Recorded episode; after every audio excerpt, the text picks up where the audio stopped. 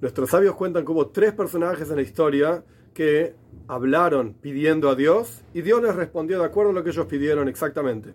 El primero fue en Parshas Haya y Sara Eliezer. Eliezer tenía que encontrar una esposa para su amo, para su, su dueño, Itzhok. Entonces llegó a un manantial y le dijo a Dios, será la chica que salga para recoger agua y yo le pida, dame agua a mí y ella me dé a mí y además a los camellos. Esa es la futura esposa de mi señor, de Itzhak. Efectivamente dijo esto y Dios le respondió. El segundo fue Moishe Rabbeinu. Moishe cuando tuvo una discusión con Koirach, en Payas Koirach justamente, una de las cosas que Moishe dijo fue, si yo tengo razón, que elegí a mi hermano Aaron como sumo sacerdote, etc., que se abra la tierra y se lo traiga a Koirach. Moishe habló, y efectivamente se abrió la tierra y se trajo a Koirach. Y el tercero fue Melech, el rey Salomón. Ocurrió que construyeron el Beis Hamikdash, el primer templo, pero la presencia de Dios no estaba revelada en el lugar. Entonces hicieron todos los trabajos, todas las ofrendas, como corresponde, pero la presencia de Dios no se reveló. Y el Tanaj, la Toira misma, en el libro de Melachim, Reyes, registra toda la plegaria que hizo Shloime Melech, el rey Salomón. Cuando termina de hacer su plegaria, baja un fuego del cielo, consume la ofrenda, y ahí se reveló la presencia de Dios en el templo. Entonces, de vuelta, tres personajes: Eliezer, Moishe y Shloime Melech. Pero hay una diferencia fundamental entre Eliezer por un lado y Moishe Shloime Melech por el otro lado. La tierra nos cuenta que el versículo dice: Terem kilale daber, vehine rivka antes de que Eliezer termine de hablar, ni siquiera había terminado de hablar, y ya salía Rivka y tenía la vasija en su mano y recogió el agua, etcétera, etcétera. A Moishe y a Shloime, Dios les respondió cuando ellos terminaron de hablar. ¿Terminaste? ¿Pediste? Dios respondió. Pero Eliezer, Dios le respondió, Terem Kilar antes de que termine de hablar. ¿Por qué es así? Para entender esto hay un versículo en los Salmos, en los Teilim. El versículo dice, el que envía, Dios, es el que envía Imrosoi, su palabra, en la tierra. Admeheira, rápidamente, Yorus corre su palabra. Imrosoi y Dvoroi, ambas palabras representan justamente la palabra de Dios, lo que Él dice, etc. Pero hay una diferencia muy grande.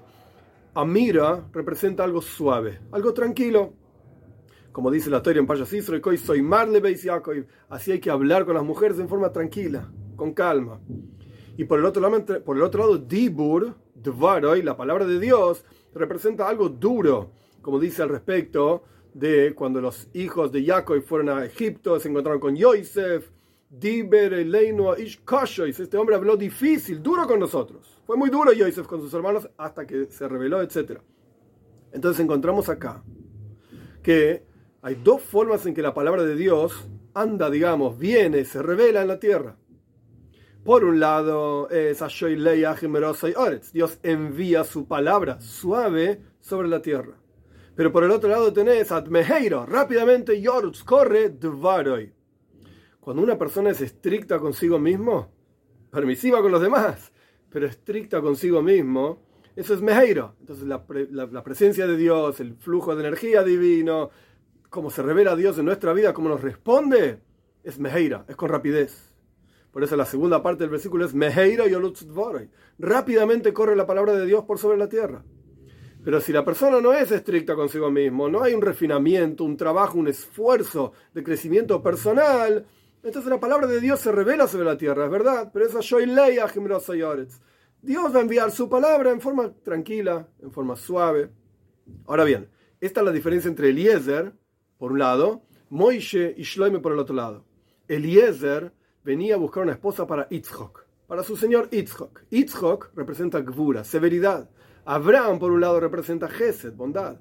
Itzhok representa Gvura, severidad, fuerza, poder.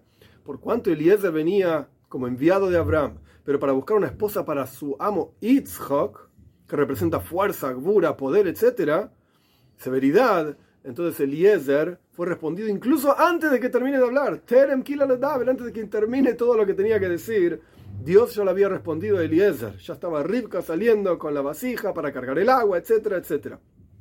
Y esto es una enseñanza, por supuesto, para cada uno de nosotros. Tenemos que aprender a que el verdadero trabajo que tenemos no es tanto de uno hacia afuera el otro tiene que saber, el otro tiene que enterarse, el otro tiene que estudiar, el otro tiene que mejorar, el otro tiene que crecer y desarrollarse. En realidad, nuestros sabios lo dicen en el Talmud claramente, embellecete a vos mismo, y después viene el proceso de embellecer a otros. Quiere decir que el verdadero trabajo tiene que estar en el interior de uno mismo. Y cuando el trabajo de crecimiento, desarrollo, mejoramiento, etc., está en el interior de uno mismo, entonces la palabra de Dios, Meheiro rápidamente corre sobre la tierra, viene hacia nosotros, se revela la presencia de Hashem en este mundo, literalmente, y esto es lo que genera que, como dicen nuestros sabios, por ejemplo, Dios determinó un momento, un momento para que llegue Moshiach. Pero en realidad, cuando nosotros trabajamos con nosotros mismos, nos mejoramos y crecemos, entonces Moshiach viene mucho más rápido. Y este es el asunto. Me'eiro Yolutz, para que corra la palabra de Dios sobre la tierra, es algo duro. Pero uno tiene que aprender a ser duro consigo mismo. Que tengamos el juz, el mérito, sin destruir, por supuesto. Nunca romper, mejorar, refinar, pero no romper. Cuando nosotros, que tengamos el juz, el mérito, que cuando cada uno de nosotros trabajemos con nosotros mismos, mejorándonos, creciendo, etcétera, y siendo estrictos como Eliezer, que fue a buscar una esposa para su amo Yitzhak, entonces Meheiro y la palabra de Dios va a correr rápidamente sobre la tierra y se va a revelar la presencia de Moshiach pronto en nuestros días.